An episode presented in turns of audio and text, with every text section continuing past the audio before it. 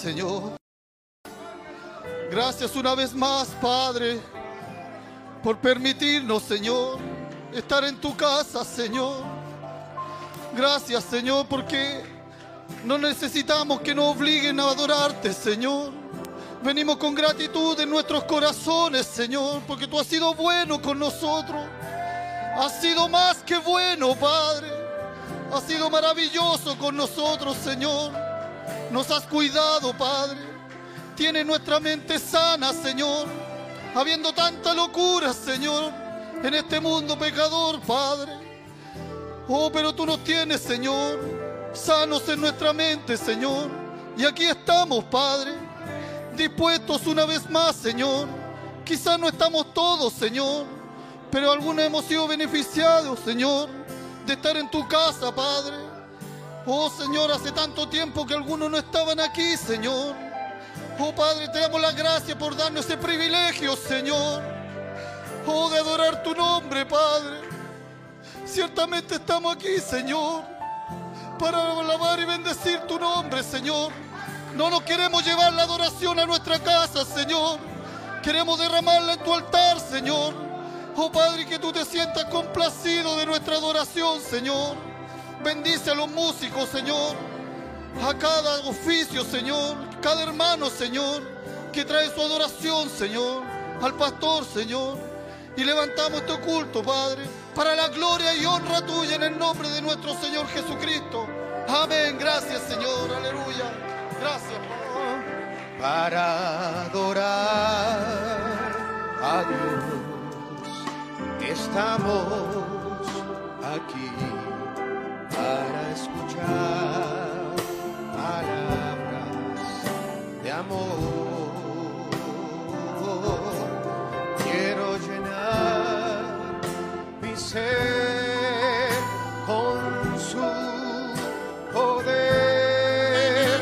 A Dios he venido a adorar. O para adorar a Dios estamos aquí. Para adorar, sí Señor, Estamos aquí para escuchar palabras de amor. Quiero llenar mi ser con su poder. Oh, sí, Señor, a ti, a Dios he venido a adorar. Oh, una vez más, para adorar, para. Oh, sí, Señor. ¿Qué más podría ser, Señor, sino alabarte, Padre? Aquí para escuchar palabras de amor. Quiero llenar, quiero llenar mi ser con su oh, oh, a quien hemos venido, a Dios he venido a adorar. Cristo, Cristo te amo, oh sí Señor te amo. Y me postro ante ti. Adoración y mi con olor grato ante tu presencia. Ana el rey o alguien quiera decir aleluya conmigo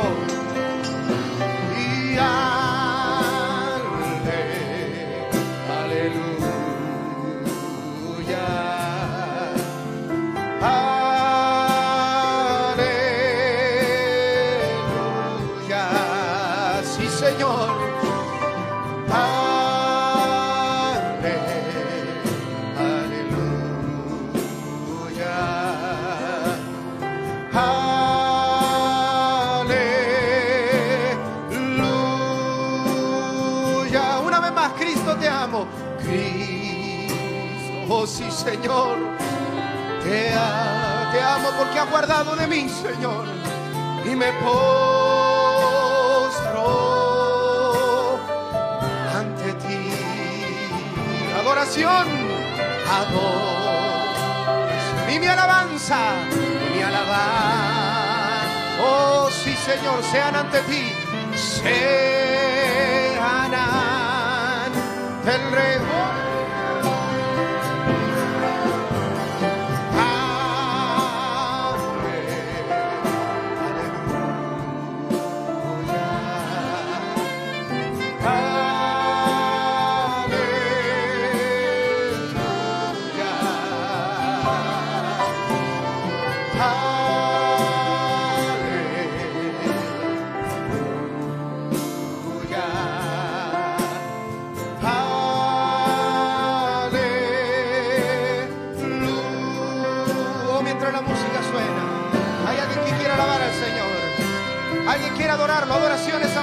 Y yo, Señor, te amo en exceso, Padre. No solo porque diste tu vida en la cruz por mí, sino porque has guardado mi caminar, Señor. Día tras día, Padre. Aleluya. Cuán grandes son tus obras, oh Jehová. Muy profundos son tus pensamientos. El hombre necio no sabe, el insensato no entiende esto. Cuando brotan de los impíos la hierba y florecen todos los que hacen iniquidad. Oh sí, Señor. Y nosotros, Padre, te alabamos. Aleluya.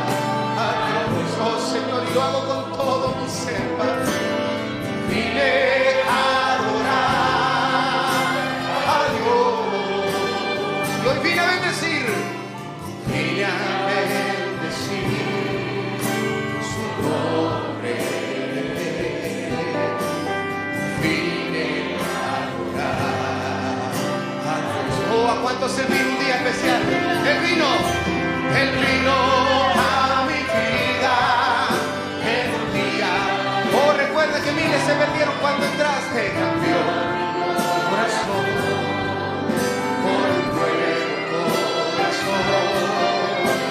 Y esa es la razón por la que, oh, que digo, que vine a adorar a Dios. Oh, vine a adorar a Dios. Oh, Él vino a mi vida en un día especial. Y Él vino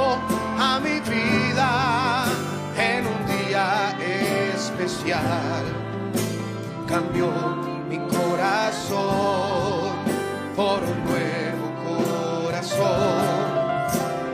Y esa es la razón por la que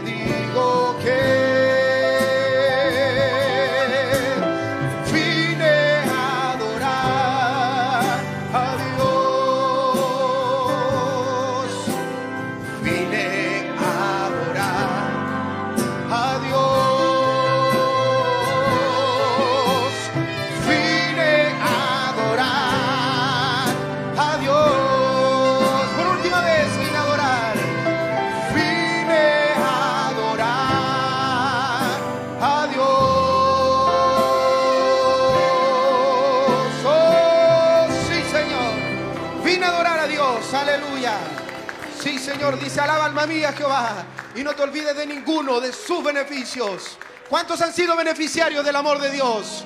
Aleluya. Sí, Señor. Podemos decir, canta aleluya.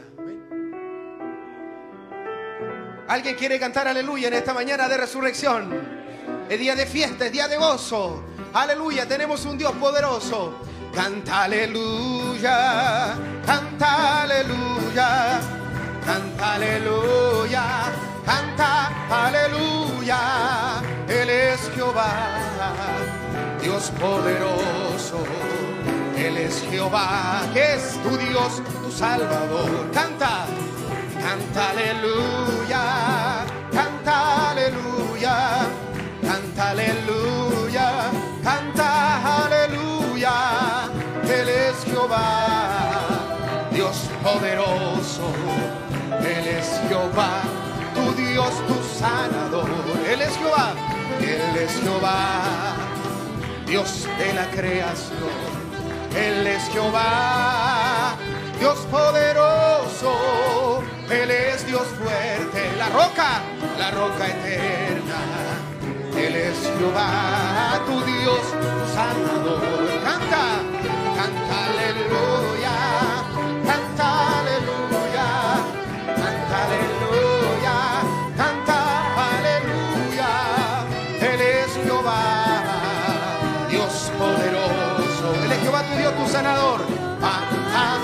Dios, tu sana. Canta aleluya, canta aleluya, canta aleluya, canta aleluya, canta aleluya.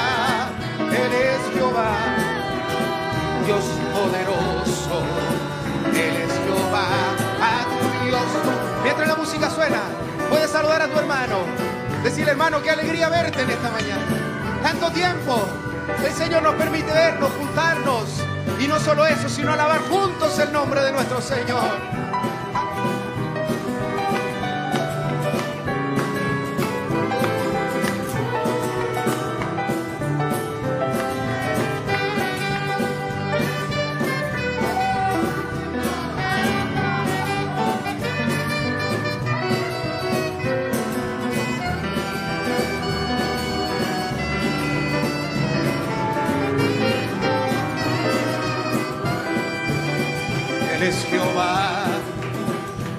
Dios de Abraham, Jehová Shalom, Dios el Mesías, que entre nosotros testificó de él. Él es Jehová, tu Dios, tu sanador. Sí, Señor, canta aleluya, canta aleluya, canta aleluya,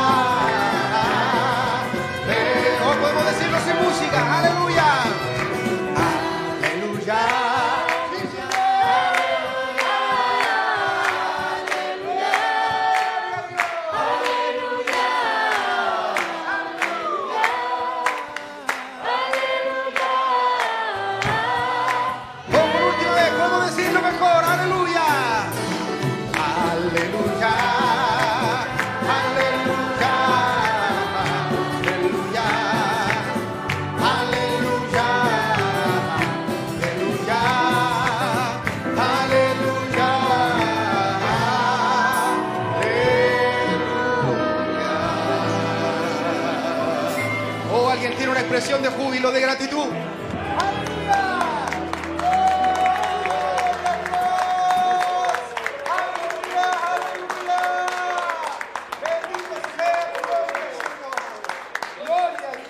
Aleluya. Dios les bendiga, hermanos. Pueden tomar su asiento.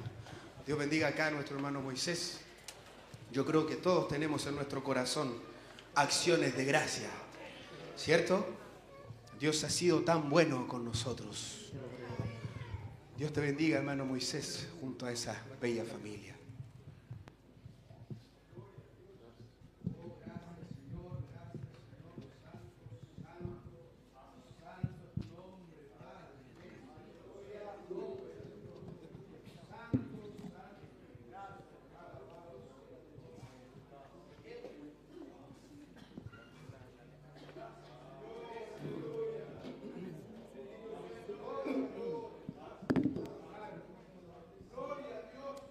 Dios les bendiga, mis hermanos.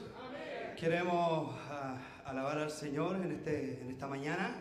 Eh, nos estamos gozando, estamos teniendo un, un gran culto de adoración a nuestro Dios y esta gran oportunidad que Él nos permite estar juntos. Así que estoy, estamos felices de verles a cada uno de ustedes y, y creemos que el Señor nos va a bendecir en esta mañana. Eh, Pablo dijo, ¿qué podría separarme del amor de Dios? Ni lo alto ni lo profundo, ni nada, ni, ni- el buen tiempo ni el mal tiempo, ni las pestes, ni nada. No hay nada que pueda separarnos del amor de Dios. Así que eso es lo que vamos a cantar en esta mañana. Esperamos que sea de, de bendición y de alabanza para nuestro Dios. Amén.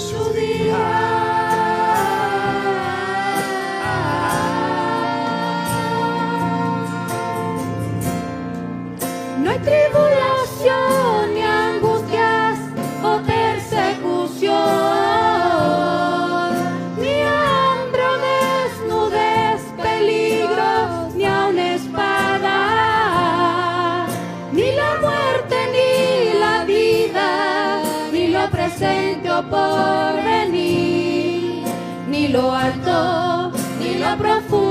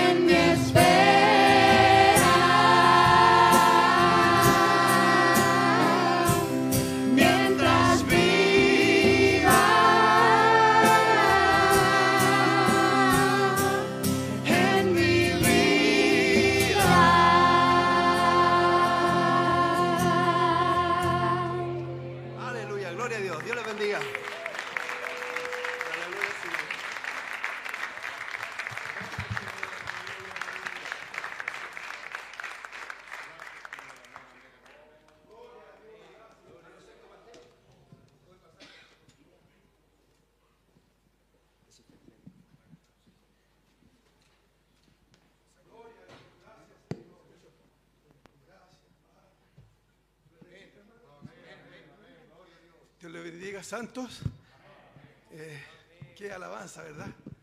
Qué alabanza, ni lo alto ni lo profundo. ¿Quién nos podía apartar del amor de? Había separado una escritura, pero no quiero alargarme en esto, pero estoy tan contento de estar aquí nuevamente. Que decir, hermano, estuve muerto, pero hoy estoy aquí vivo. Ustedes conocieron a un Sergio Pastene por 39 años aquí. Un hombre tosco, un hombre legalista, un hombre que aplicaba la palabra y a veces ni yo la vivía. Pero este COVID que el Señor me hizo que me tocara fue una bendición para mí.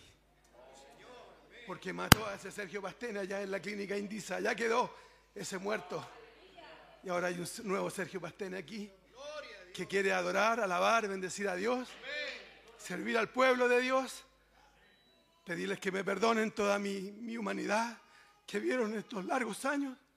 Estuve en el borde del abismo, me vi ahí en la orilla perdido y en estos 39 años no, había, no sabía que estaba perdido y caminaba aquí entre ustedes. Sin embargo, Él me, me sacó de ahí. Luego vi un corazón en mí, en mí que salió y era una maraña de raíces de amargura, hermano. Por todos estos años acumulé tanta amargura que mi corazón se puso duro como una piedra. Pero Dios me recordó la escritura que Él daría un nuevo corazón y lo cantamos hace poquito, recién, comenzando el culto en la alabanza. Dios nos ha dado un nuevo corazón y Él lo ha hecho conmigo, me ha dado un nuevo corazón, un nuevo espíritu y ha puesto de su Espíritu Santo. Y yo sé que Él está escribiendo su palabra en mi mente y en mi corazón. Lo único que quiero es que ese tercer jalón tome su posición en mi corazón. Y ese es Jesucristo, el mismo de ayer, de hoy y de siempre. Dios les bendiga, un placer de verlo, pastor, hermano. Estoy muy contento de estar aquí. Toda la gloria y la honra sea para Jesucristo. Amén.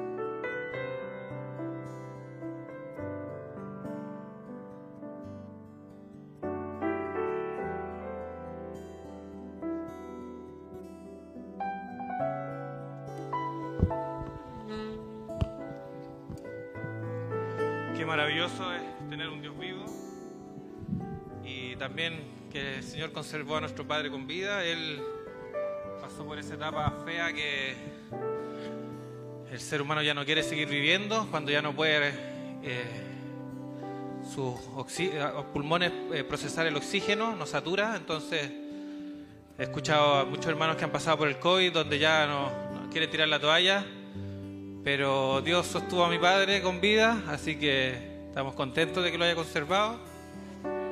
Y bueno, yo también me gozaba mucho con la alabanza que cantó la familia Griot Pastene, porque a veces hasta uno mismo se quiere apartar del amor de Dios y no hay nada, no hay nada que nos pueda apartar de ese amor maravilloso.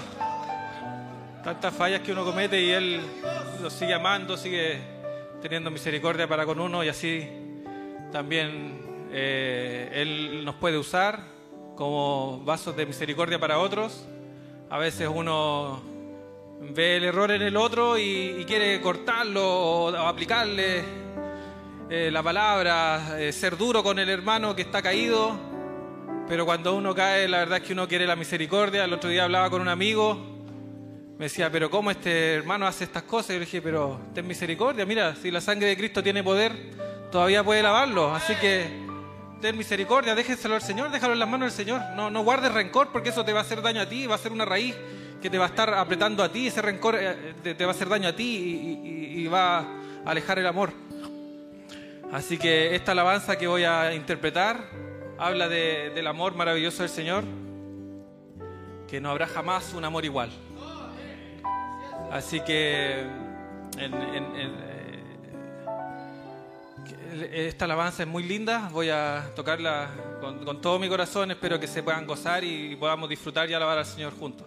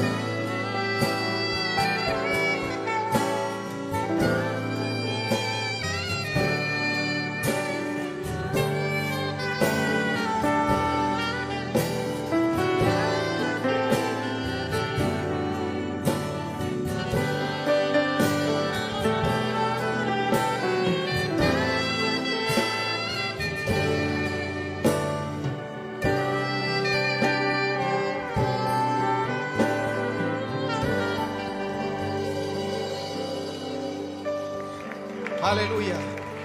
Podemos ponernos en pie. No habrá jamás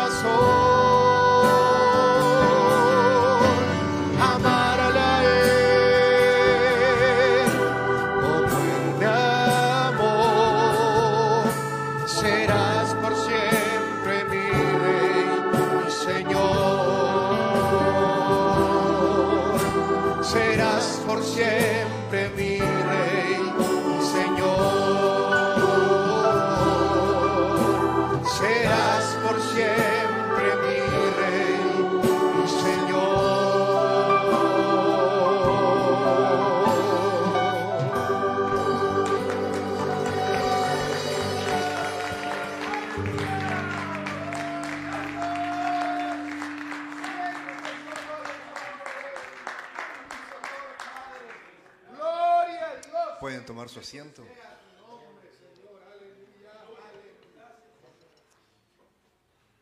Qué glorioso estar entre verdaderos testigos. Testigos del poder de Jehová, los regales. Aquellos que han visto su gracia, aquellos que han visto su poder, aquellos que han visto y han sido parte de sus milagros. Qué glorioso poder tenerlo aquí con nosotros, hermano Sergio. La verdad ahí en- en- me gozaba escuchándolo en, la oficina, me caían lágrimas y qué gloriosa expresión, ¿no? Allá quedó muerto aquel viejo hombre. ¿Cuántos tenemos ese, ese glorioso testimonio?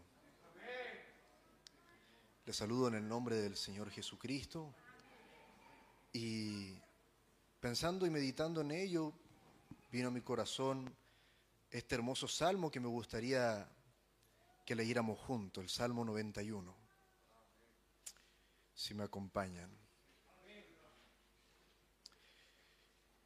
Dice así, el que habita al abrigo del Altísimo morará bajo la sombra del Omnipotente. Diré yo a Jehová, esperanza mía y castillo mío, mi Dios, en él confiaré. Y él te librará del lazo del cazador, de la peste destructora. Con sus plumas te cubrirá y debajo de sus alas estarás seguro. Amén. Escudo y adarga es su verdad. No tendrás temor de espanto nocturno, ni de saeta que vuele de día, ni de pestilencia que ande en oscuridad, ni de mortandad en medio del día, que en medio del día destruya. Caerán a tu lado mil y diez mil a tu diestra, mas a ti no llegarán. Ciertamente con sus ojos, con tus ojos, mirarás y verás la recompensa de los impíos, porque tú has puesto a Jehová, que es mi esperanza, al Altísimo por tu habitación. No te sobrevendrá mal, ni plaga tocará tu morada pues que sus ángeles mandará cerca de ti, que te guarden en todos tus caminos. En las manos te llevarán, porque tu pie no tropiece en piedra. Sobre el león y el basilisco pisarás. Hollarás al cachorro del león y al dragón, por cuanto en mí, dice Jehová, en mí has puesto su voluntad. Yo también le libraré. Pondré en alto, por cuanto ha conocido mi nombre. Me invocará y yo le responderé. Con él estaré yo en la angustia. Oh sí, Señor. Lo libraré, le glorificaré. Saciaré lo de larga vida y mostraréle mi salud. Qué gloriosa palabra, ¿no? ¿Cuánto dan un gloria a Dios? Somos testigos de ello. Al principio de esta pandemia, la oración de nuestro pastor por su iglesia, Dios no permitió que ni uno de nosotros fuera tomado por aquel bicho. Y como dice nuestro hermano Sergio, aquellos que pasaron la dura batalla salieron en victoria, no por sus propias fuerzas, no Señor, sino porque la gracia del Señor los libró de caer en las fauces del enemigo que quería venir antes de tiempo. Hay un tiempo, hay un tiempo de Dios que es perfecto y el diablo a veces quiere venir de antes. Él no se lo permitirá si tú moras bajo la sombra del Omnipotente.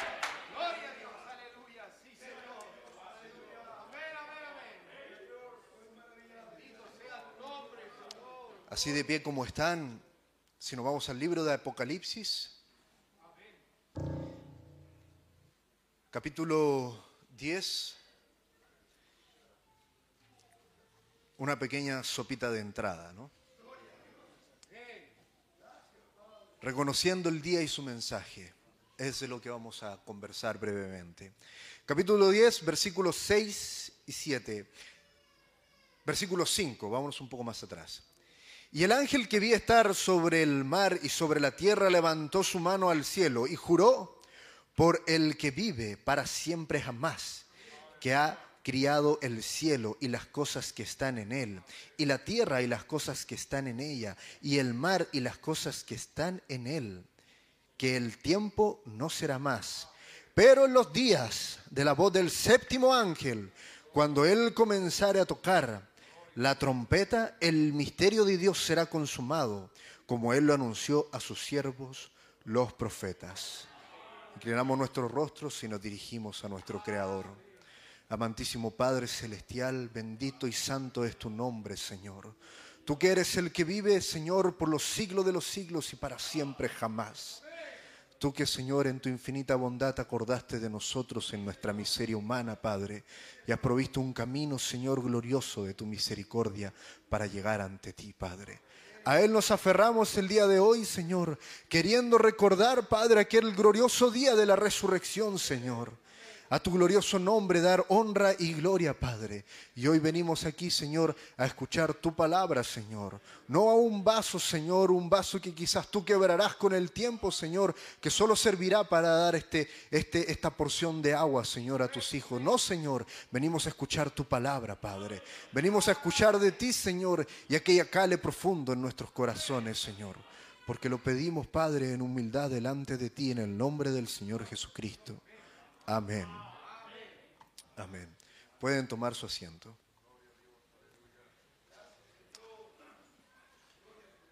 Ah, El día de ayer eh, tuvimos un muy buen programa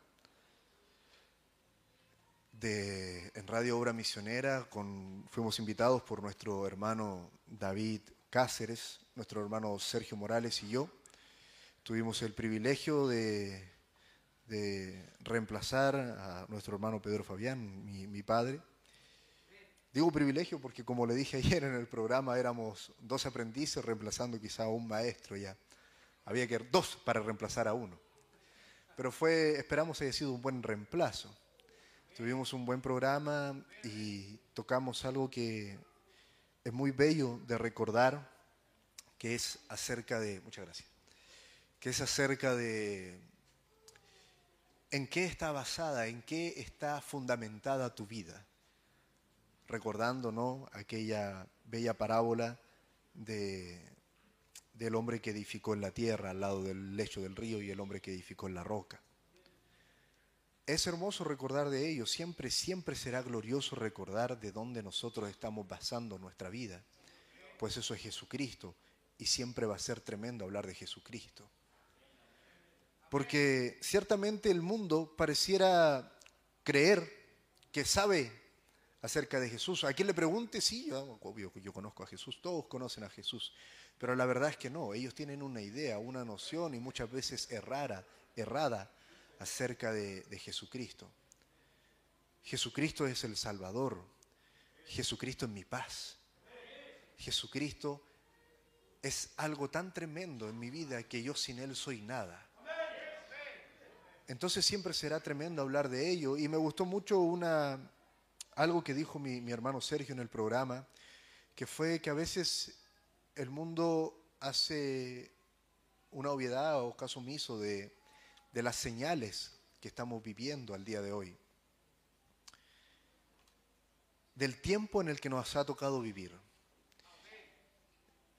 Uno le puede decir, incluso los científicos, aquellos que colocan el, el- el reloj, que le llaman el reloj del apocalipsis, el reloj del fin del mundo, que ese es algo que va netamente de parte, de parte de aquel mundo, del mundo de los científicos, quienes evalúan la densidad demográfica, la, la alimentación la, eh, y el sustento que tendrá nuestra tierra para unos cuantos años más. Ellos evalúan, en el tiempo del profeta aquel reloj estaba tres minutos para la medianoche, tres minutos para el acabose. Hoy día, año 2021, sigue estando 100 segundos, ya no son minutos, nos quedan segundos. Dicen que quizás son 30, 40 años, si es que esto no se recupera, si es que esto no se mejora, ¿no? Eh, el mundo se va a acabar. Entonces, a recordar, reconocer el día y el mensaje. Este mensaje tremendo que predica el hermano Branham lo predica después de haber abarcado lo que fueron las fiestas de las trompetas, los siete sellos, y es tremendo porque él está predicando y diciendo, reconociendo tu día, refiriéndose a él y su mensaje, ¿no? Pero es tiempo también de que la iglesia reconozca el día y el mensaje que ahora nos está tocando vivir en este momento, ¿no? Dice, ven lo perfecta, página 11, párrafo 52, quienes lo desean anotar. Dice, vean lo perfecta que es la escritura, un día que no será ni día ni noche, estamos viviéndolo hoy, un futuro, un fruto que no puede madurar a menos que el sol lo madure. No importa cuánto uno predique, ni qué tan ni, ni, ni qué tanto pueda hacer, ni qué tanto se hace, no puede ser madurado, no puede ser manifestado, no puede ser vin- vindicado, sino solamente es por Él, quien dijo, yo soy la luz del mundo, la palabra. Amén. Así que, así que tiene que surgir un poder, el Espíritu Santo mismo, para que madure o para que vindique o para que demuestre o para que haga manifiesto eso que Él ha predicado, que acontecerá en este día. La luz del atardecer produce eso. ¿Qué tiempo? dice el hermano Branham. La novia pasó en la misma condición que estaba. Esto lo está predicando, lo está diciendo el hermano Branham luego de haber hablado de aquella visión de la novia. ¿no? Y también de, una pregunta que le hace un hermano donde él dice, no, que, que, que aquel, que aquel árbol, iglesia, que está dando fruto, no es la simiente original, porque es un injerto en el árbol novia.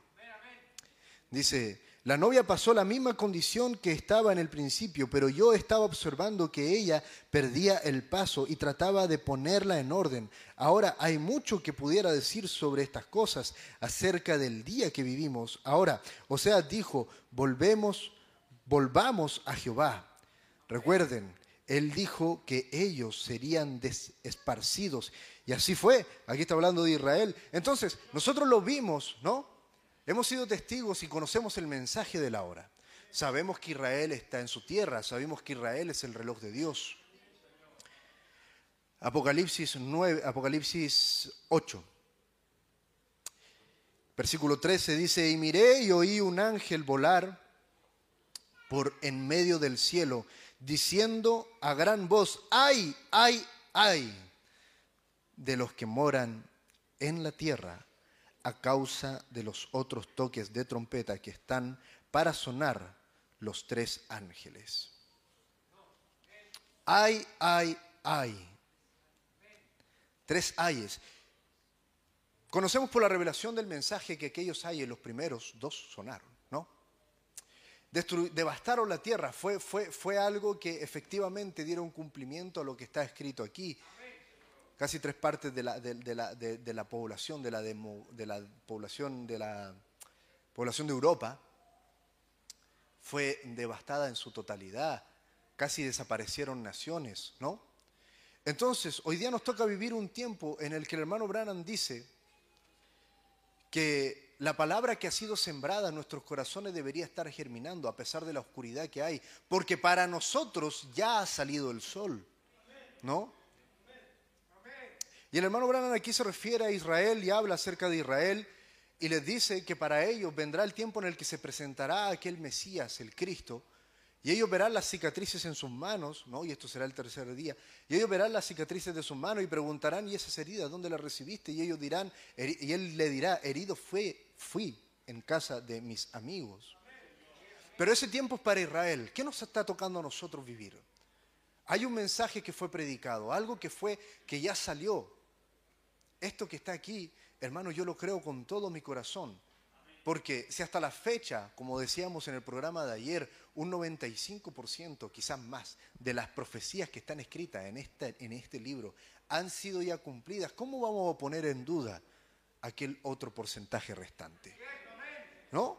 Dice, en los días de la voz del séptimo ángel, y los días de la voz del séptimo ángel ya tocó la trompeta. Él ya dictó aquel sello, él ya reveló los sellos. El misterio de Dios, el misterio de Dios, Cristo, el misterio de Dios revelado ya fue traído a nosotros. ¿Y por qué nosotros no estamos entonces dando cumplimiento a lo que deberíamos estar haciendo? ¿No? Hay algo más grande que está ahí detrás. Leía con mucho gozo aquel, aquel Salmo 91. El que habita al abrigo del Altísimo morará bajo la sombra del Omnipotente. Y es algo tremendo. Pero, ¿qué predicaba nuestro pastor? ¿Acaso no ocupó Satanás el diablo la misma cita para ir ante Jesucristo y tentarlo? Entonces, ¿por qué nosotros de repente tenemos la osadía de ir y tentar la palabra del Señor? Hay métodos, hay cosas, hay cosas que nosotros debemos hacer, que debemos cumplir. Ciertamente la palabra del Señor es segura, hay una promesa detrás de ello. Él dice que enviará sus ángeles, ¿no? Y eso será así. Pero ¿cuál es la otra parte? ¿Cuál es la parte de nosotros? Mantenernos dentro de la palabra del Señor. Si el Señor dice, no tentará al Señor tu Dios, y esto es la palabra de Dios manifestada, no tenemos por qué nosotros andar tentando la palabra del Señor, pero sí tenemos un deber que cumplir. Existe un San Marcos 16, ¿no? Existe una promesa que fue dada, pero para ello, ¿dónde debemos estar nosotros?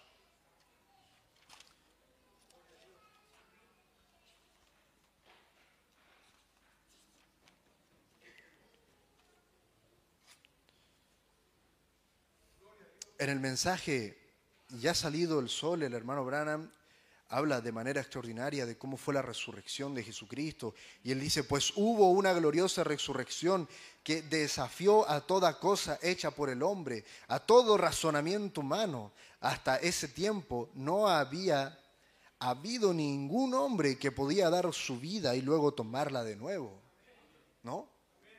Entonces, ¿recuerdan el hermano Branham cuando acusa a esa generación de haber crucificado de nuevo a Jesucristo? Hay una generación a la cual nosotros no pertenecemos, una generación al cual el hermano Branham lo llama de víboras, de haber crucificado de nuevo a Cristo.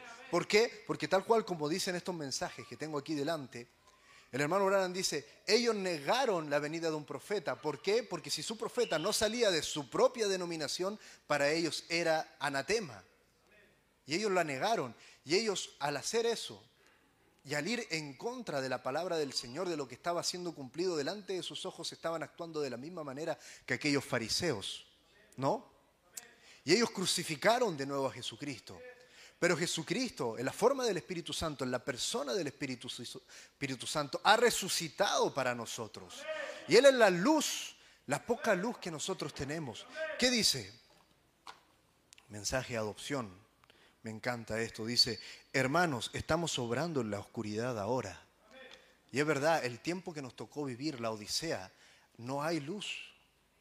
No hay luz. Recuerde, el hermano Branham lo dibujó, ¿no? Cómo fue oscureciéndose. Y él dejó un poquito de luz. Él dejó un poquito de luz. Pero cuando, pero cuando Dios mismo lo- lo muestra en los cielos, Él no dejó nada de luz. Porque esta edad sería tan oscura que la única luz sería aquel Espíritu Santo que estaría brillando sobre tus corazones. Y hoy día, en este hermoso domingo de resurrección, es lo que estamos recordando. La resurrección y el tiempo que nos ha tocado vivir. Dice, oh hermano, estamos obrando en la oscuridad. La única luz que tenemos es la luz del Evangelio. Y bajo esa luz es en la que debemos de actuar. Y hoy día, mientras esperamos la palabra del Señor que va a venir por boca de nuestro pastor, para nosotros, recuérdelo hermano, recuérdelo. Hubo una gloriosa resurrección allá atrás. Y hoy día que el mismo Jesucristo está resucitando para nosotros. Y vendrá el tiempo de aquel tercer ay. Y yo no quiero estar aquí para ese tercer ay. Yo quiero irme con Él y para irme con Él debo dar cumplimiento a lo que está escrito. Y debo hacer que esa luz vivifique y dé vida a lo que esta palabra ha sembrado en mi corazón. Así que si nos ponemos de pie para dirigirnos a nuestro Creador una vez más, mientras damos la bienvenida a nuestro pastor. Amado Padre Celestial, estamos agradecidos, Señor, por tu bendita bondad y misericordia para con nosotros, Señor. Porque siendo Padre tan miserables, tú has traído para nosotros la revelación de esta palabra, Señor. Y nos has puesto, Señor, bajo el amparo de ser llamado tu novia, Señor. ¿Quién más en el mundo es llamado tu novia? Nadie más que nosotros, Señor.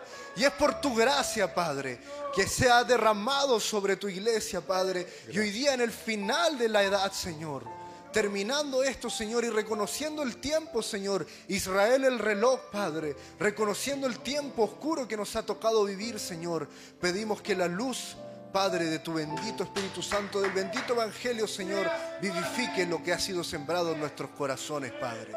Damos la bienvenida a tu palabra, Señor, con nuestros corazones abiertos y dispuestos, Padre. En el bendito nombre del Señor Jesucristo. Amén. rostro veré.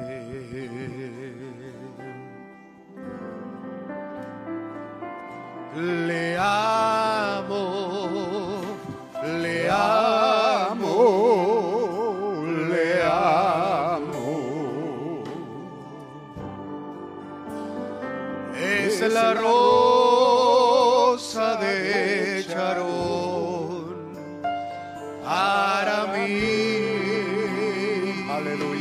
dígalo de lo profundo de su corazón. Le amo, le amo, le amo. Y muy pronto su rostro veré. Podemos decirlo con sentimiento. Le amo, sí Señor, le amo, le amo. Es la rosa de Charón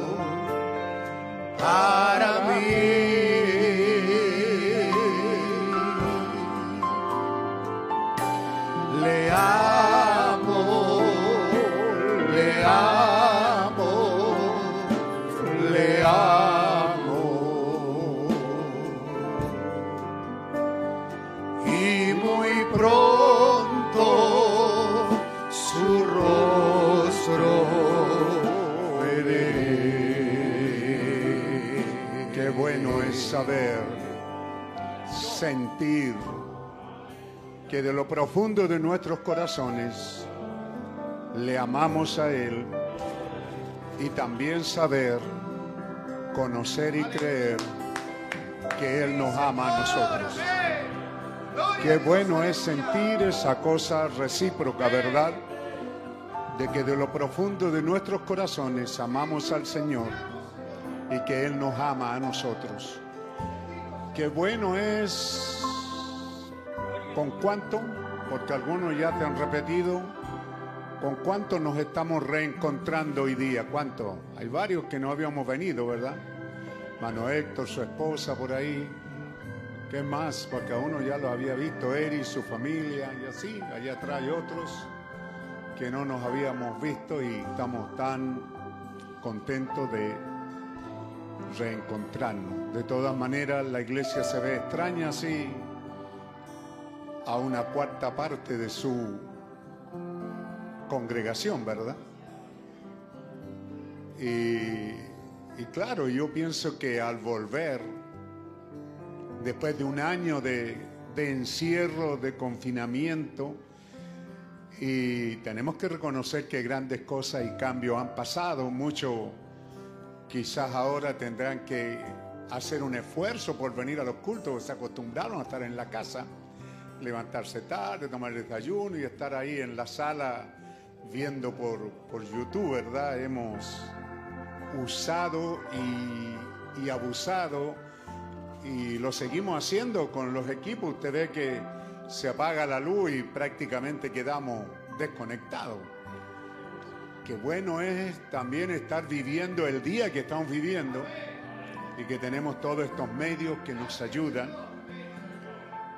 Qué bueno es saber, ¿verdad? Como decía nuestro hermano Sergio, que aun cuando hayan sido 40 años, no han sido en vano, porque el diablo no pudo en esos 40 años sacarnos del camino.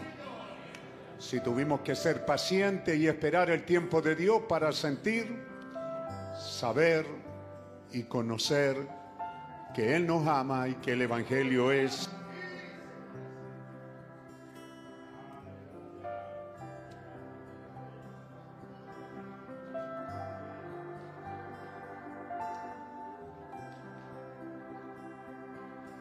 Bendito Dios Todopoderoso entonces, que nos ama con tan grande amor y que podemos comenzar a reencontrarnos. Yo me siento tan feliz, claro, estoy peleando conmigo. Quisiera ser el joven de año y llegar aquí danzando, pero ya soy un viejo que apenas llego. ¿ah? Muy feliz, le decía a mi esposa hoy día en la mañana, de la hermosa vida que Dios nos ha dado durante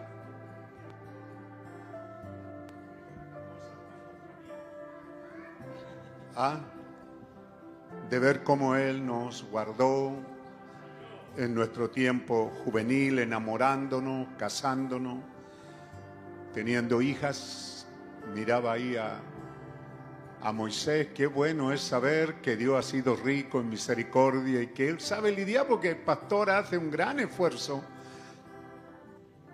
para sacar las cosas que el pastor ve en ustedes, ¿por cierto? Por medio de la palabra. Pero Dios lo termina haciendo, ¿verdad?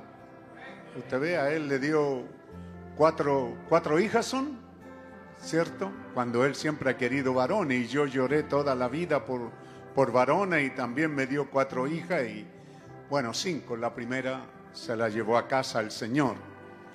Y así como Él nos ha enseñado a sujetarnos a su bendita voluntad.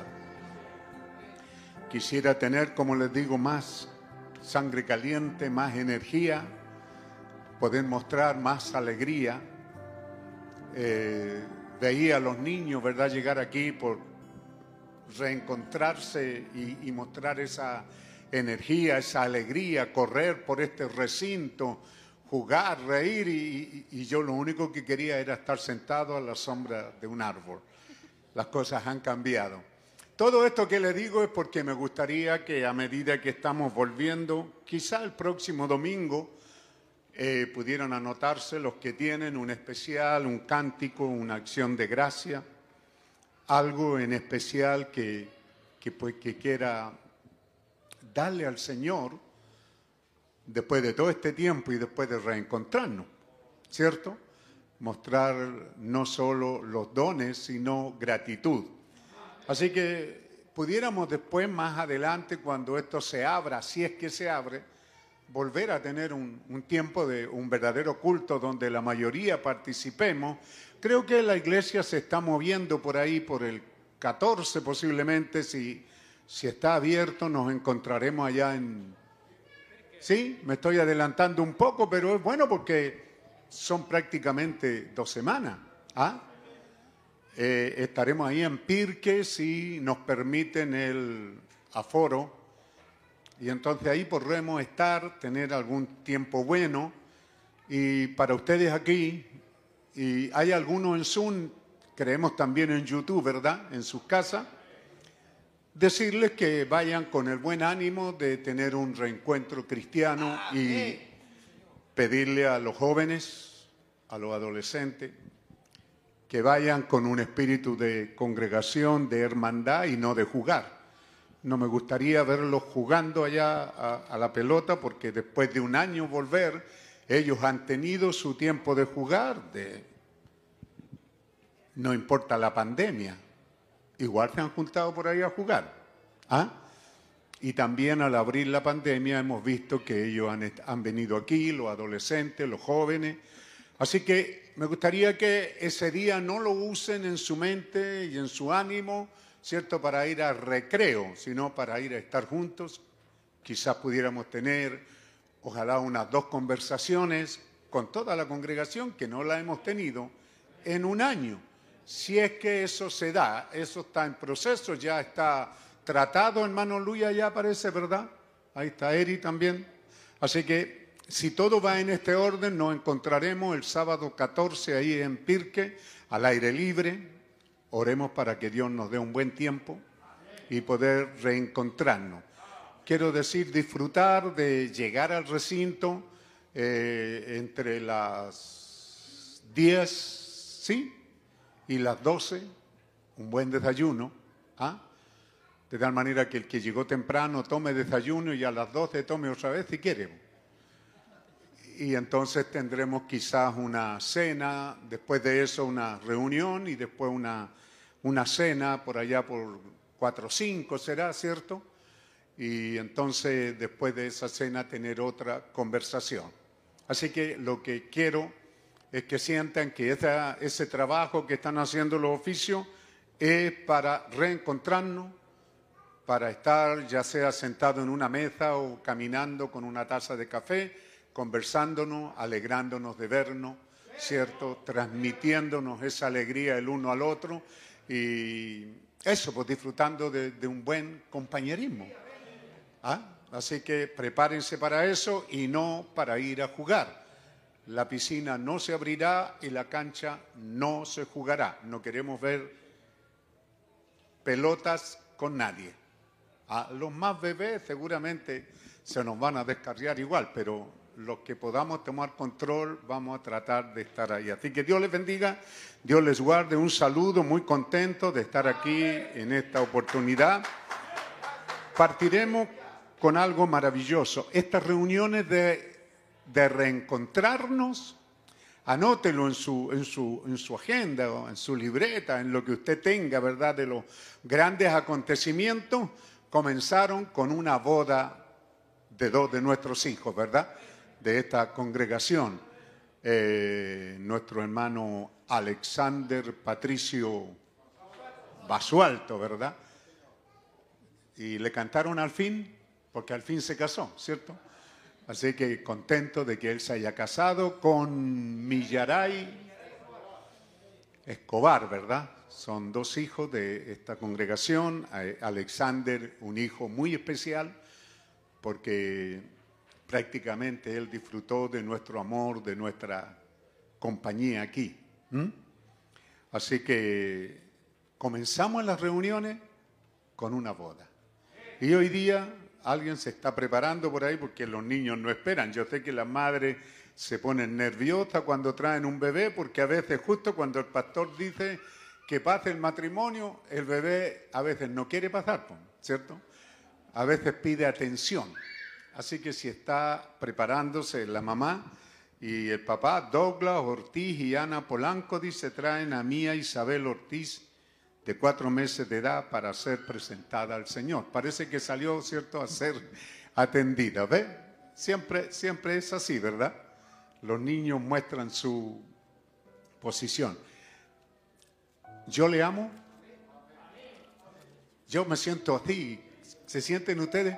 Quisiera cantar una con más fuerza y, y con más alegría, pero tengan compasión de mí. Tengo 75 años. ¿ah? Así que los voy a cumplir estos días. Eh, así que cantemos este más anciano cántico, pero que habla de amor. ¿Cuántos le aman a él? ¿Podemos decírselo? Yo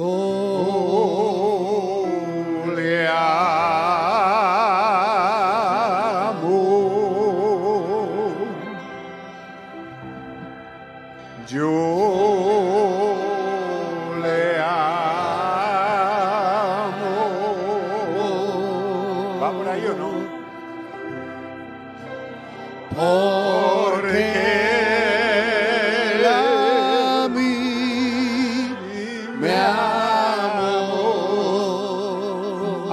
juntamos, hermano. Y me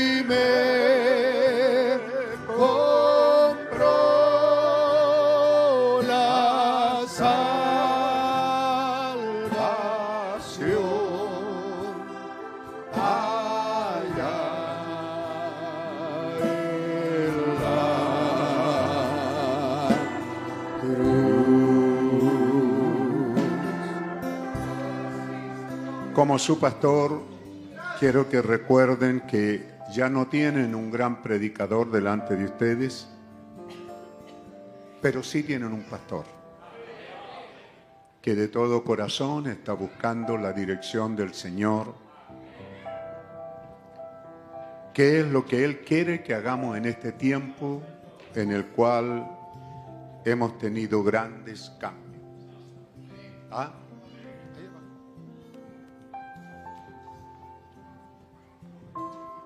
Cambios en nuestra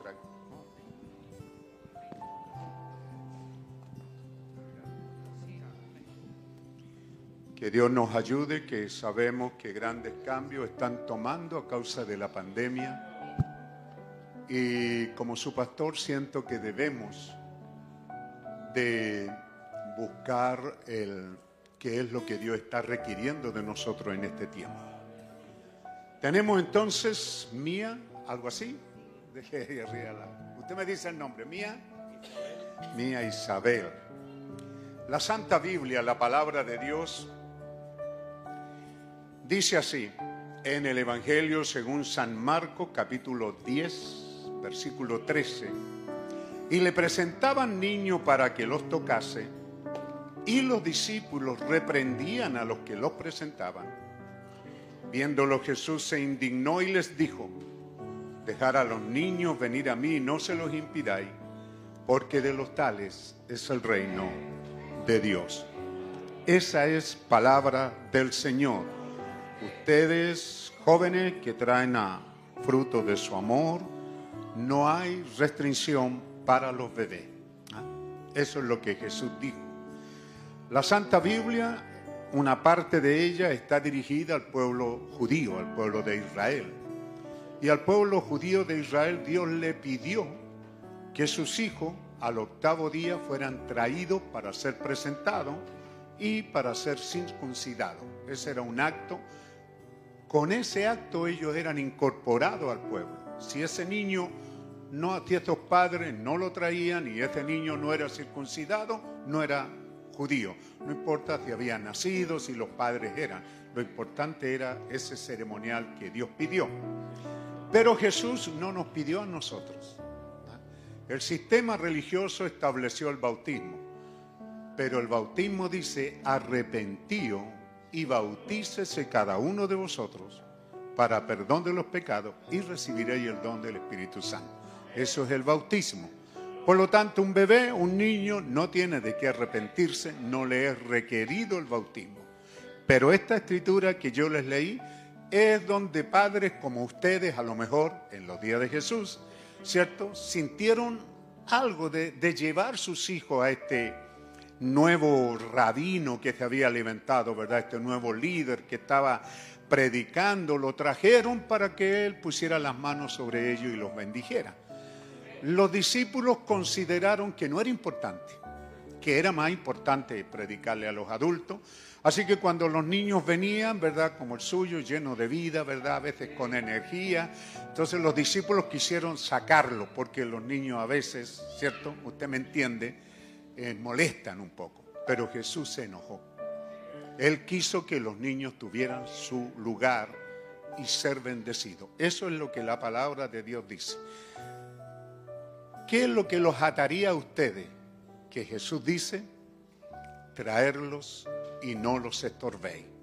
Ustedes tienen principios, culturas con las que nacieron y se formaron. Pero al traer al bebé aquí, algún día Dios les va a pedir que el bebé, el niño, debió de ser instruido en el Evangelio. Porque padres jóvenes como ustedes a veces buscan el camino corto y dicen, no le digamos nada al niño, nada al niño, y cuando sea adulto, que él decida. Pero si usted no le muestra camino, ¿qué va a decidir? Hoy día el mundo, la juventud no tiene que decidir porque no sabe. Los padres, los católicos, un católico casado con una evangélica, ¿cierto? El católico dijo, le dijo a la esposa, no llevarás a mi hijo a la iglesia evangélica. La esposa le dice al esposo, y tú no lo llevarás a la iglesia católica. Al final el niño se queda sin nada. Y yo creo que ustedes son jovencitos, se dan cuenta que este mundo está en ruina porque los grandes pilares culturales se cayeron. Religión, todo se ha venido abajo. Es porque fallamos los líderes, fallamos los padres. Y nuestros hijos hoy día están sin control. Pero Dios les pide a ustedes que tengan una Biblia y le enseñen a su hija que hay un Dios y que hay un Señor Jesucristo, que es el mediador entre Dios y los hombres. Allá en la antigüedad, ya muchos años en el libro de Job, ese hombre usó este pensamiento. Cuando él reconoció que necesitaba llegar a Dios, pero Dios es tan grande y tan lejos, que este hombre dijo, me gustaría encontrar a un hombre que tuviera acceso a Dios, que le tome la mano a Dios y que ese hombre pudiera extender la otra mano y me tomara a mí. Eso es lo que es Jesucristo. Jesucristo es el hombre que puede tomar la mano de Dios y que puede tomar la mano de nuestra. Eso es Jesucristo. Dios les bendiga. Me recita el nombre entonces. Trae aquí a la pequeña mía, mía Isabel. ¿Ah? Y inclinamos nuestro rostro. Soberano y todopoderoso Señor Dios, Creador de los cielos y la tierra, y bondadoso Padre nuestro, te damos las gracias por este, esta joven pareja que viene a ti sintiendo en sus corazones que este fruto del amor que tú le has dado sea traído a ti. Padre, de los brazos de sus padres a los míos, estos son sus padres, Señor. Oramos que a este Padre le des salud, fuerza, sabiduría, que sea el canal de provisión y que nada falta a esta criatura mientras caminan en el sendero de la vida. Que tú siempre le bendigas, Señor. Oramos por esta joven madre para que le des la sabiduría y la humildad de buscar en la Santa Biblia las enseñanzas para los bebés, porque la madre le ha sido dado esa oportunidad de criar, de levantar, de educar a sus hijos. Oramos por esta joven madre, que tú le des sabiduría y que busque esos hermosos cuentos en la Biblia para contarle a su pequeña hija. Y ahora, Padre Santo, de los brazos de su padre a los míos, la pequeña mía Isabel, y de los míos como un ministro del Evangelio, te la presento a ti, Padre Celestial, que tú la conozcas y la recibas en tu seno y que un ángel guardador venga de tu presencia y la guarde en esta vida negra, mala y pecaminosa en la que vivimos, y la guarde y la libre de todo mal y la cuides por sobre todas las cosas su alma hasta aquel día. Te la presentamos y te la dedicamos, Señor, para que sea una creyente aquí en la tierra. Mientras ella crece, Señor, que crezca robusta, sana y también en el conocimiento de tu palabra. Te la presentamos, te la dedicamos. Ahora bendícela, Padre Santo. Yo como el anciano aquí, la bendigo en el nombre del Señor Jesucristo. Amén. Amén. Soy un abuelo, así que puedo, puedo, puedo. Dios le bendiga, felicidades. Dios le bendiga. Dios le bendiga.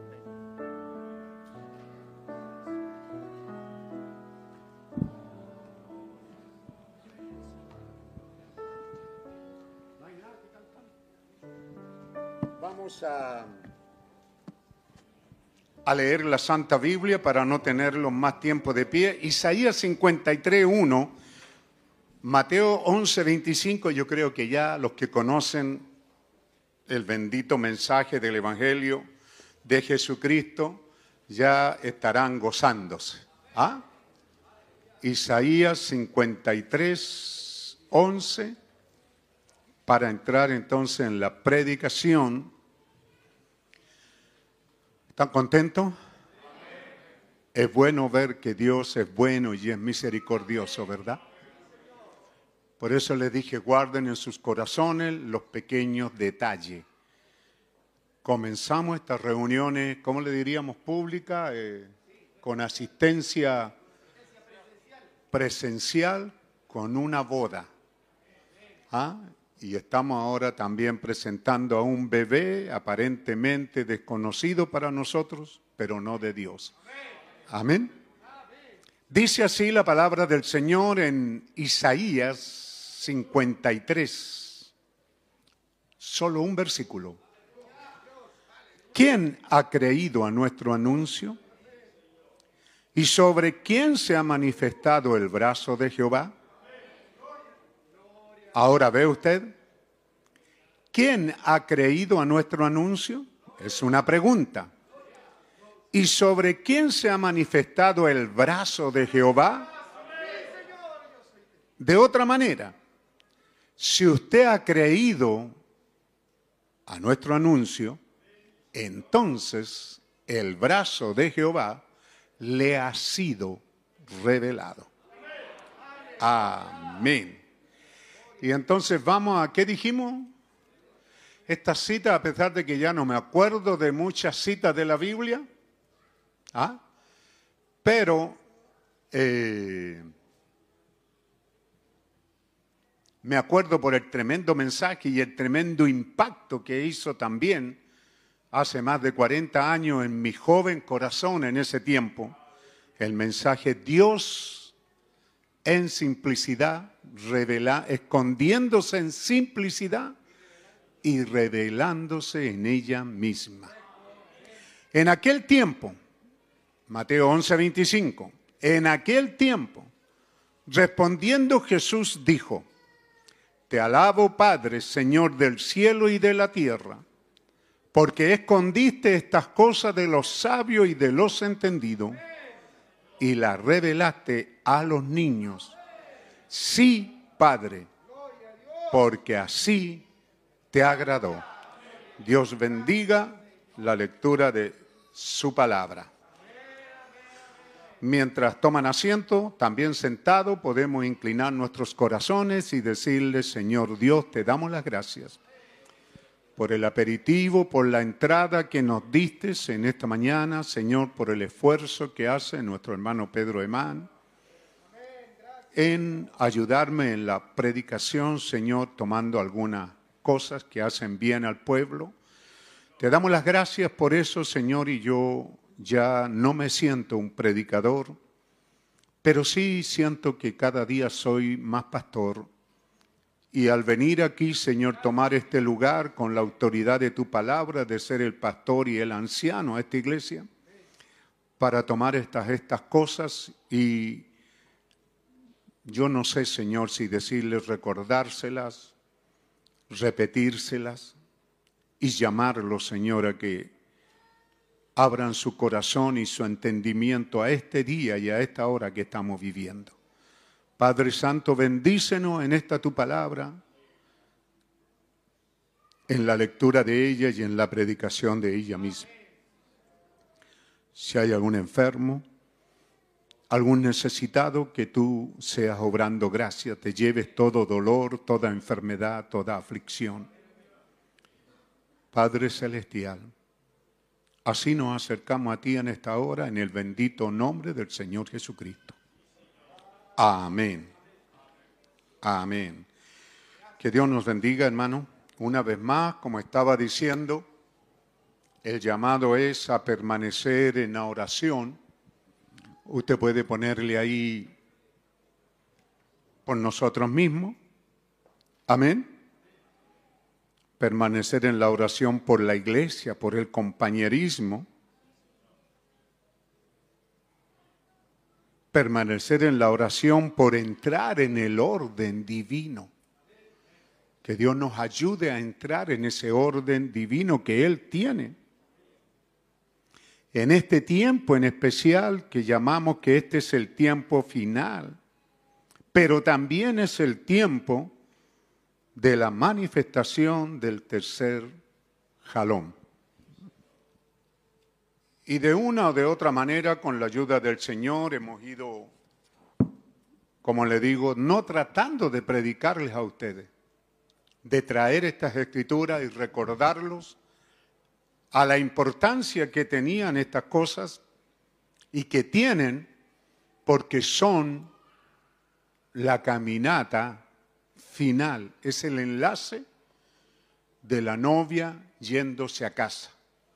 La novia de Jesucristo despidiéndose de esta tierra porque ya tenemos todos los eventos de su venida. Ya están aquí, han sido hechos manifiestos. Si hay algo que falta, es eso, ¿cierto? La preocupación no tiene qué? Virtud. Pero sí, un pastor se preocupa de decir que la iglesia esté captando qué es lo que esperamos. ¿Ah? ¿Qué hora estamos viviendo? Porque como tenemos esto de la red de computación, de, estas redes sociales que hacen tanto daño, que están en manos de Satanás, y nosotros estamos ahí como ladrones, entrando ahí como, ¿cierto? Eh, casi sin autoridad en la línea de Satán, pero la autoridad que tenemos es que Él está en nosotros y que el diablo no nos puede dañar.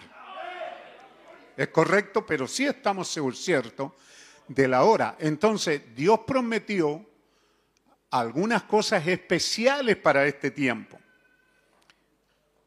Porque siento que ese tercer jalón está empezando a moverse, está dentro de mí, dice él. ¿Se da cuenta? Él dice, ese tercer jalón que está dentro de mí está empezando a moverse. Y es por eso que Él nos trae, ¿cierto?, un mensaje tan tremendo como es, ¿cómo puedo vencer? El viernes estuvimos hablando de Él. Vencer es mantener la vida en uno. ¿Se da cuenta? Es lo que Dios hizo durante todos estos años cómo Él nos ha mantenido, cómo esta iglesia es un pilar sólido y una señal al mundo de que Dios nos ha mantenido. ¿Cuántos años? Nuestra hermana Ibáñez que está ahí, era una niña jovencita como lo era mi esposa, como era yo cuando comenzamos a predicar hace cuarenta y tantos años, cuando por los albores del año 70, cuando grandes cambios estaban tomando lugar aquí, ¿cierto? En un, gobierno que eh, eh, se jactaba Chile de ser el único país en el mundo que llevaba a un hombre a la presidencia por elección del pueblo y no por revolución, como era el socialismo comunismo. Fue una jactancia porque Fidel Castro en Cuba se lo tomó y así en otros países el comunismo se tomó esa nación, pero aquí fue elegido, luego fue derrocado y entra una, una dictadura que produce grandes cambios y la economía en crisis como nunca antes, en ese tiempo llega la noticia de que Dios tenía un mensaje. Desde ese entonces hasta ahora usted ve, escuchamos a Pedro Emán, escuchamos a los predicadores, me escuchan a mí, para nuestro hermano que viene hoy día por primera vez, escuchan la palabra William Branham y parece extraña, pareciera que somos mormones que citan a, a Joseph Smith. No, en los días de Jesús, cuando Jesús vino a la tierra y comenzó a predicar, el dicho entre ellos, como dice Moisés.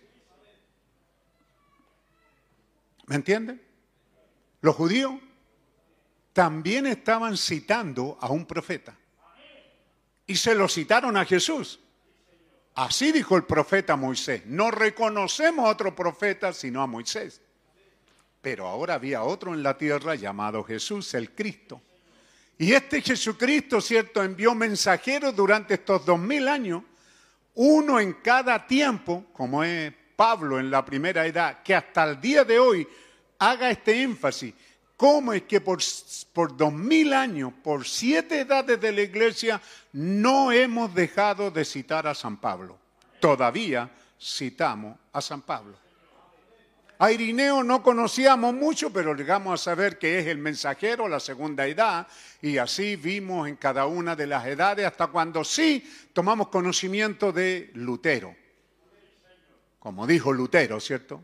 Eso es el año 1500 cuando la reforma viene, cuando en el mundo viene, ¿cuánto? La luz, la iluminación, ¿cómo se llama? El renacimiento. Un mundo en oscuridad política, religiosa, viene el renacimiento, vienen grandes pintores, grandes pensadores, eh, Gutenberg inventa la imprenta, la Biblia es el primer libro que es imprentado en una imprenta, palabra que yo saqué seguramente, pero ha imprimido, ¿verdad?, en una imprenta. Y para ese tiempo hay un Martín Lutero sacando a la iglesia cristiana del movimiento católico mundial. De ahí en adelante después tenemos Wesley y tenemos los pentecostales y tenemos esta hora final en que nosotros citamos, decimos, Dios nos dio un profeta de nombre William Marion Branham. Y este profeta entonces dice, en la venida del Señor Jesús, aquellos quienes verdaderamente aman su venida, y que están viviendo por ella. Él nos está dando algunas dosis aquí, ¿verdad? Diciendo, ve, este mensaje tiene una razón de ser y hacia quién va dirigida. a gente que aman la venida del Señor y que la venida del Señor es el todo de sus vidas. Dicen amén y por eso estamos aquí esta mañana. Pudiéramos estar en cualquier otro lugar, pero estamos aquí porque esto es el todo para nosotros. Ahora, cuando hablamos de cómo puedo vencer, ¿de qué se trata? Bueno, se trata de vencernos a nosotros mismos, ¿correcto? Eso es lo que él está diciendo, lo dijimos el viernes, el postrer enemigo. Ahora, no debería ser difícil vencer a este enemigo, ¿cierto? Encaprichado, llevado a su idea, como le decía recién a los padres que traían el bebé, ¿verdad? Eh, con culturas, con formaciones, que, que algunas de ellas estaban bien orientadas, católicas, evangélicas, estaban orientadas a que leyéramos la Biblia. De repente cambiaron y nos hicieron ver que pusiéramos los ojos en la iglesia y entonces ahí ya la cosa cambió. Porque la Biblia dice, puesto los ojos en Jesús, el consumador de la fe, autor y consumador. Es importante entender que usted nace derrotado. ¿Ah? Usted cuando nació aquí ya nació derrotado. ¿Ah? Uno nace derrotado. Uno vive en un mundo derrotado, entre gente derrotada, entre credos derrotados y entre denominaciones derrotadas. Allí en donde, donde nacimos. Aleluya. ¿Ah? Solo estamos haciendo un precalentamiento. Escuche bien. Mire usted al ser humano. ¿Cuánto se esfuerza por vivir? ¿Cuánto vivirá? Todo lo que usted hace, sus afanes son por vivir en esta vida. ¿Cuánto vivirá? Digamos 100 años. Y para ese tiempo, si usted llega a los 100 años, usted es un caso de enajenación mental. Para ese tiempo su mente está deteriorada. Para ese tiempo ya usted es inválido, viejo, tembloroso, un bueno para nada y va a morir. Vivimos en un mundo derrotado. Y la gente se molesta cuando le, decimos, pero hay un mundo más allá de este. Un mundo distinto a este. Dicen, ah, pero esos fanáticos evangélicos, sí, pero nosotros creemos, estamos conscientes que este es un mundo derrotado, estamos envejeciendo y si queremos seguir viviendo, eso es lo que vamos a hacer, fuera de nuestra mente. ¿Ah? La mente se deteriora, empiezan a olvidarse las cosas. Inválidos, viejos, temblorosos, buenos para nada, así termina. Y todavía se aferran a esta vida. Pero Dios nos da un mensaje que nos aferremos a la promesa de vida eterna. Y eso es lo que estamos haciendo. Eso es lo que creemos. Cuando yo traigo este pensamiento a ustedes, cierto es para recordarle estas buenas y maravillosas cosas que Dios nos dio. Entonces, si vivimos en un cuerpo que está derrotado, no importa, eh, el, el, millonario más rico del mundo se construyó una nave y se dio el lujo de estar algunos segundos en la atmósfera allá arriba. Algunos segundos. No fue mucho tiempo. Ah, no dice usted, estuvo una hora, estuvo un día. No, estuvo un ratito nomás y tuvo que bajar rapidito. Con todos sus millones, eso es lo que consigue. En el primer viaje o en el segundo iba una viejita como de setenta y tantos años, ¿verdad? Como diciendo, ve, yo puedo ir, sí, pero regresaron. ¿Ah? Pero hubo uno antes que ellos, que es Jesucristo, que subió, ¿cierto? Primero que todo, hacen alarde, ¿no? Que un hombre subió, oiga, pero Cristo subió hace dos mil años y regresó a la iglesia en la forma del Espíritu Santo para guiarnos a nosotros y para darnos ánimo y para guiarnos a la lectura de la Biblia y del mensaje, para creerle. Así que luego subió otro millonario Usted ve lo que lo están haciendo, pero estos viejitos morirán. ¿Ah? No importa, ¿qué van a hacer con sus millones? Nacimos derrotados, vivimos derrotados y morimos derrotados. Y cuando llegamos a esa hora, ahí está, ¿verdad? Nuestro hermano Sergio diciendo, y si usted siente que no ha hecho las cosas bien, se da cuenta allí al final del camino, cuando está derrotado, que va a un infierno sin fin. Qué tremendo, hermano. Pero entonces Dios ha venido con un mensaje para darnos ánimo, para darnos fuerza, y él, y él lo hace de una manera muy sencilla. No, no, no es una cosa difícil que él la hace sentir. Pero es importante tener estas cosas presentes. La pregunta es, siendo cristiano, ¿cómo puedo yo vencer? No el, no el otro. ¿Cómo puedo yo vencer? Jesús fue nuestro ejemplo. Él fue nuestro ejemplo de cómo hacerlo.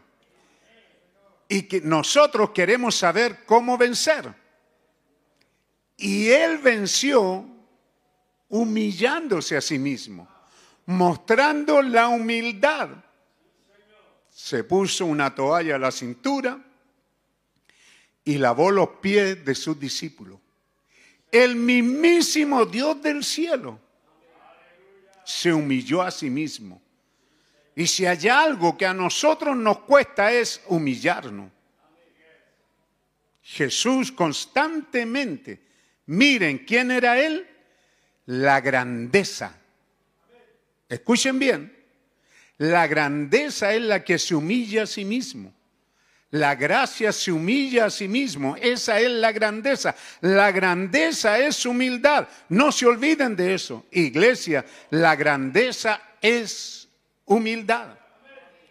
Así que él dice, ¿queremos saber cómo vencer en esta vida?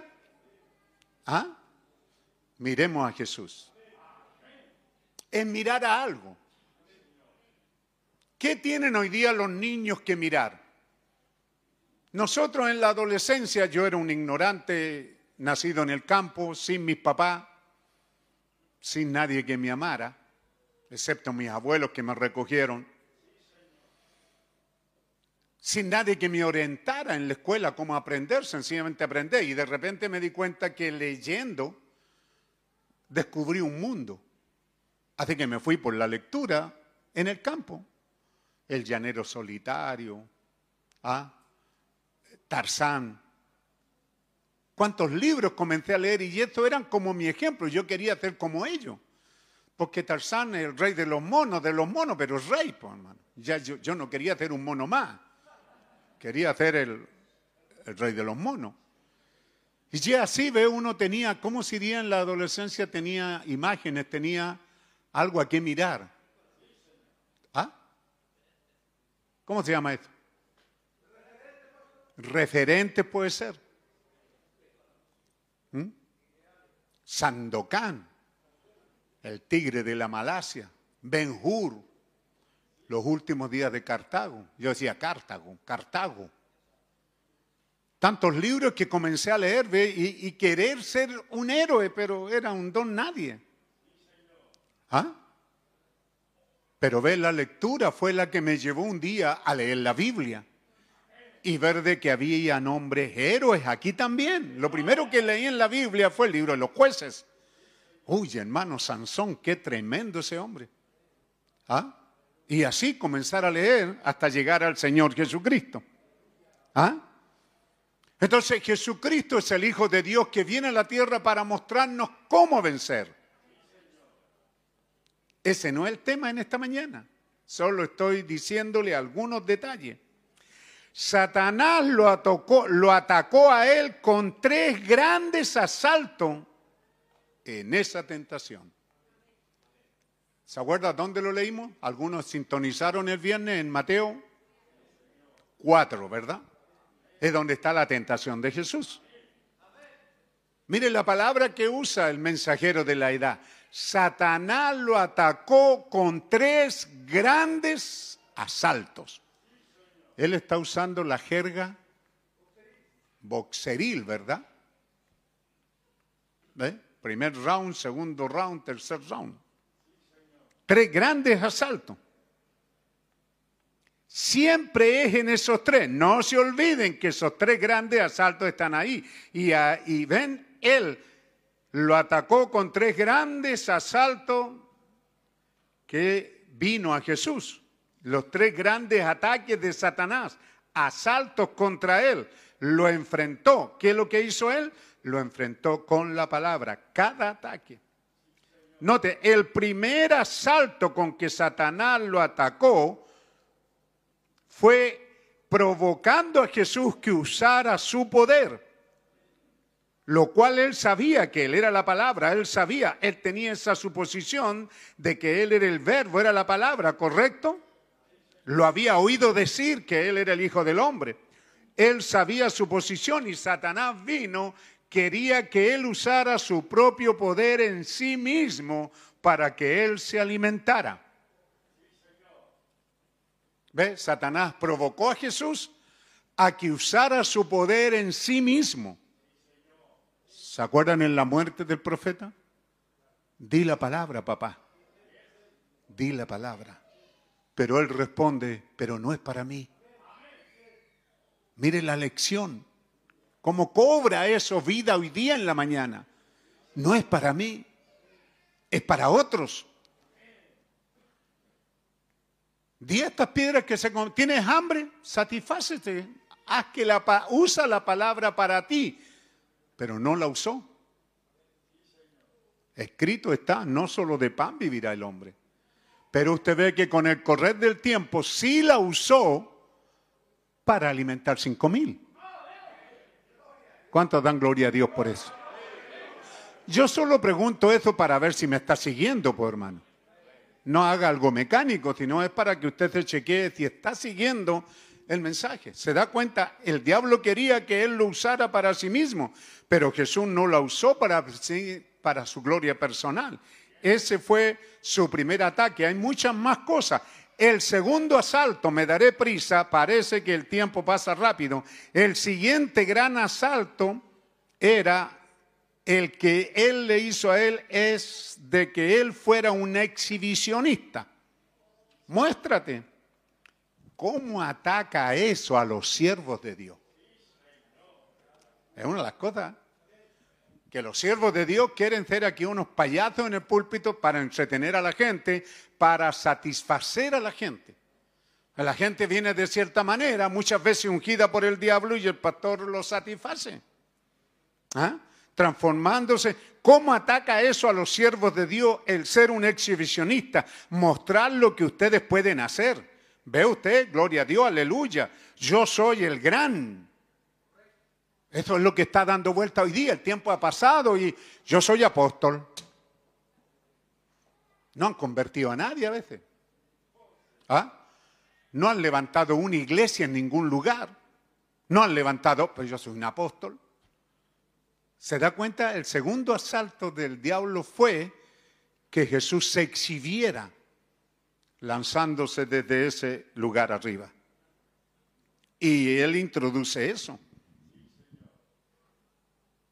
Si tú quieres ser algo delante de la gente, párate ahí arriba y échate abajo. Y te voy a dar escritura para eso, le dijo el diablo. ¿Le dio escritura? ¿Verdad que dice? Porque escrito está, mandaré a sus ángeles para que te guarden. El diablo le estaba citando la escritura de la misma manera que el diablo le citó la escritura a Eva allá atrás. Entonces, ve, esto ataca no solo a los ministros, sino al creyente, el ser un exhibicionista. Si tú eres un cristiano, ¿Ah? Cuando lo provocan, tómate este vaso de veneno y prueba, porque la Biblia dice que tomarás cosas mortíferas y no te dañarán. ¿Ve? El diablo quiere que tú seas un exhibicionista. Y muchos quieren hacerlo. Está en la naturaleza humana el ser un exhibicionista. Pero un verdadero siervo de Dios no hace eso. ¿Ven ustedes? Usted ve a un hombre vanagloriarse con su pecho erguido, erguido, resoplando. ¿Ve? Solo recuerde, hay algo mal ahí. Dios no quiere eso. Jesús puso el ejemplo. Él lo pudo haber hecho, seguramente que él lo pudo haber hecho, pero él no lo hizo. Ningún siervo de Dios se da gloria a sí mismo para tratar de tomar el poder de Dios y mostrarse superior a alguien más. ¿No ha sido eso una batalla por año? No solo siervos de Dios que se han parado en el púlpito probando que son más que los demás, sino hay otros siervos e iglesias que lo hacen grande en vista que la recomendación, porque esto es después de los sellos, la recomendación en los sellos es no le diga gracias a ningún hombre. No hay nada bueno en ningún hombre. Pero han pasado años y ¿cómo les ha costado sacarse eso de su cabezota que tienen? ¿Ah? El tercer asalto, Satanás le ofreció cederle este reino a él. Vamos, no tienes que morir en la cruz. Solo adórame y, te doy lo... ¿Qué viene a buscar? ¿Los reinos? Yo te los doy, le dijo el diablo. Sí, pero estaba mintiendo porque si Jesús no hubiera ido a la cruz y no hubiera muerto por nosotros, nosotros estaríamos perdidos sin Dios y sin esperanza. ¿Mm? Ciertamente entendemos que la muerte es una cosa difícil y Él fue tentado a tomar su libertad y ser el rey de la tierra sin la cruz. ¿Mm? Pero Él pudo haberlo hecho, pero no lo hizo. Y entonces han pasado dos mil años. Y ha pasado un año de, de cuarentena y de prohibiciones y de cosas. ¿Y cómo pudiéramos no venir? ¿Cómo pudiéramos ser tan ingratos cuando Él pagó un precio tan alto por nosotros? ¿Mm? Así que ahí tenemos cómo Él venció. Tres cosas y aún una cuarta. Primero, siendo humilde y sujetándose a la voluntad de Dios. Por eso dijimos, Dios escondiéndose, no en orgullo, sino en simplicidad y revelándose en la misma simplicidad. ¿Quién ha creído a nuestro anuncio? ¿Y sobre quién se ha manifestado el brazo de Jehová?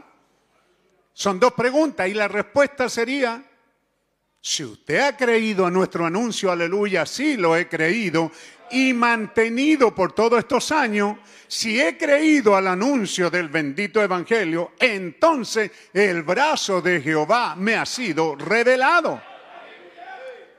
Y el mensajero está muy interesado y su esfuerzo es puesto en ello. Y también el pastor todavía esta mañana hay pastores en hacerle entender qué es lo que usted tiene, qué significa ese brazo de Jehová.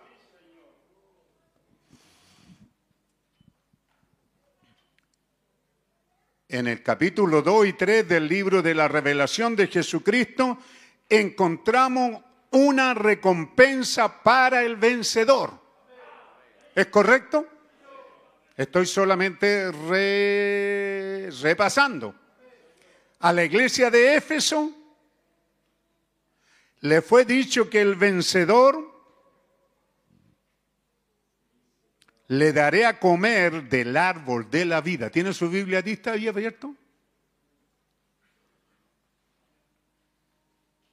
A donde están las siete edades de la iglesia.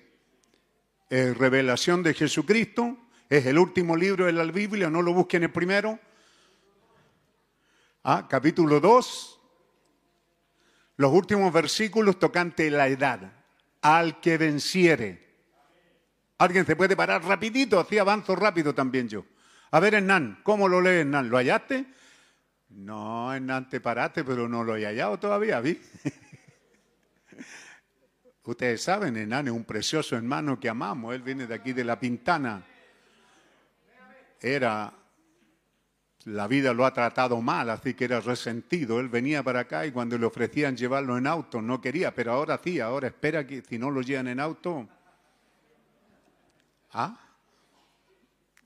Es un precioso hermano. ¿Quién lo tiene? Al que venciere, Efesios, creo que es versículo 7, puede ser, no sé. No puede ser qué clase estoy hablando.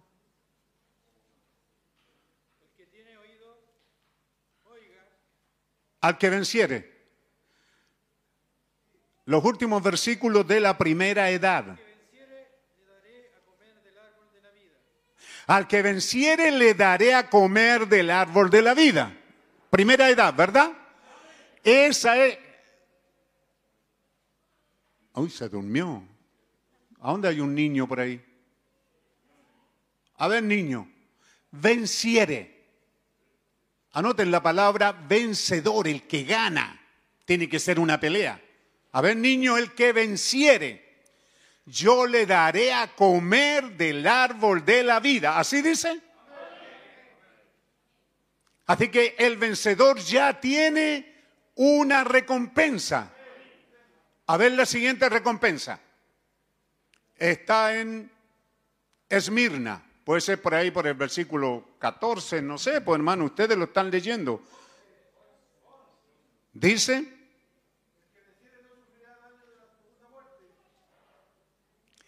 al que venciere, al primero le daré a comer del árbol de la vida, o sea, vivirá eternamente. En la segunda edad, al que venciere, no sufrirá daño en la muerte segunda. Tercero, eh,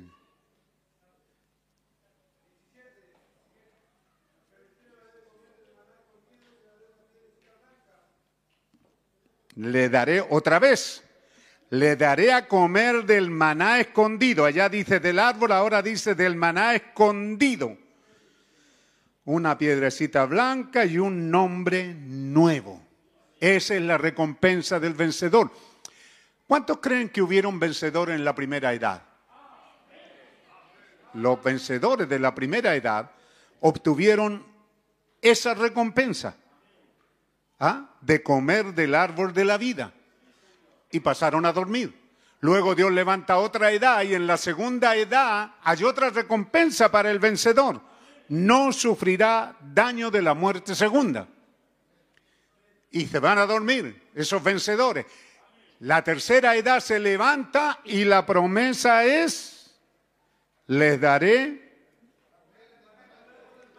del maná escondido. Y pasan a dormir y se van con la recompensa. ¿Correcto? ¿Y quién sigue?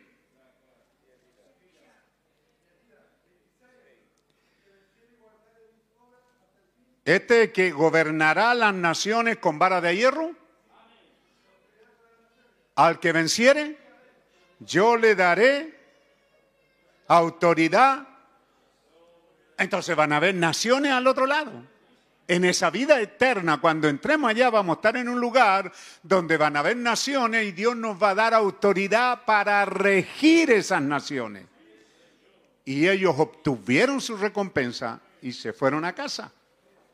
¿Quiénes siguen? Al que venciere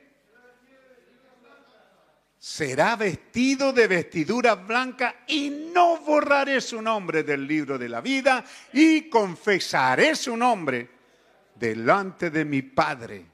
Y se fue a dormir esos vencedores. Sexta edad. Al que venciere yo lo haré columna del templo de mi Dios. ¿Cómo dice?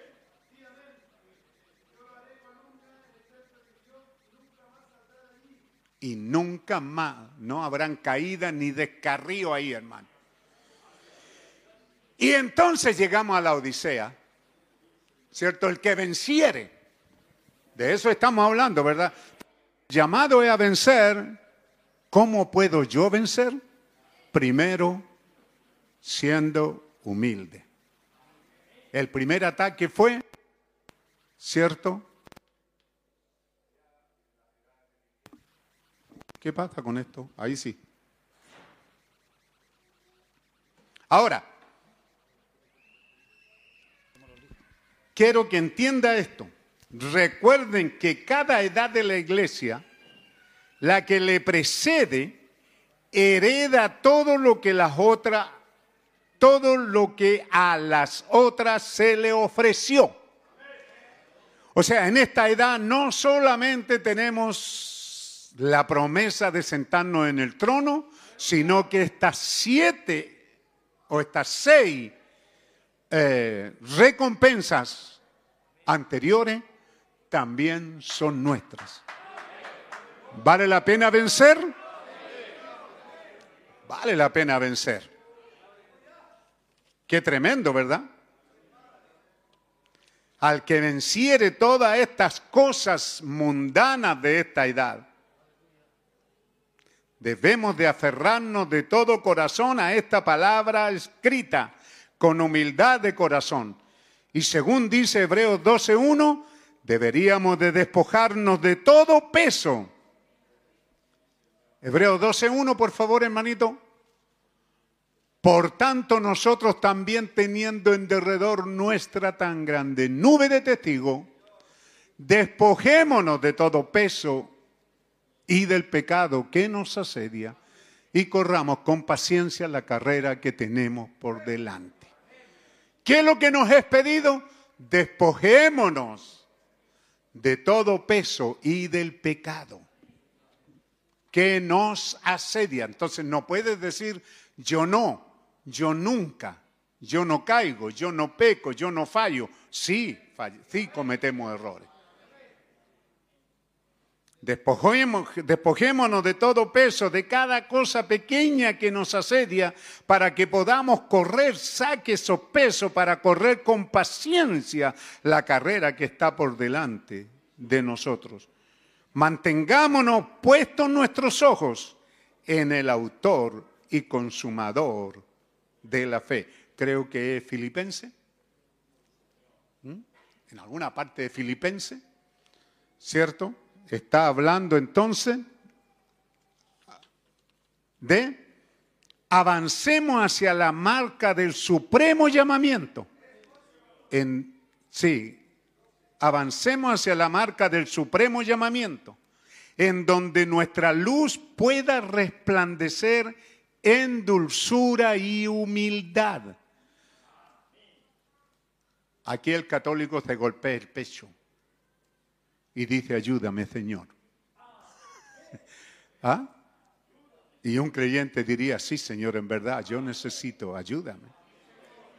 Avancemos hacia la marca del supremo llamamiento de nuestra, de nuestro llamamiento, perdón, en donde nuestra luz pueda resplandecer en dulzura y humildad hasta que cada transeúnte wow, que se cruza con usted, hasta que cada transeúnte, qué palabra, pueda decir, hay un cristiano que vive allá en esa colina. Yo sé de un cristiano que vive allá.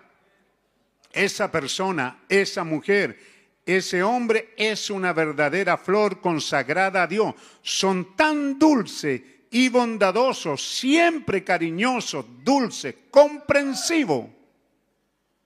Concede, Padre, que así sea yo. Una vida salada, salobre. Amén. Todas estas cosas y todo lo que su pastor le está diciendo es porque hay un deseo. Sergio Pastene y otro aquí hemos envejecido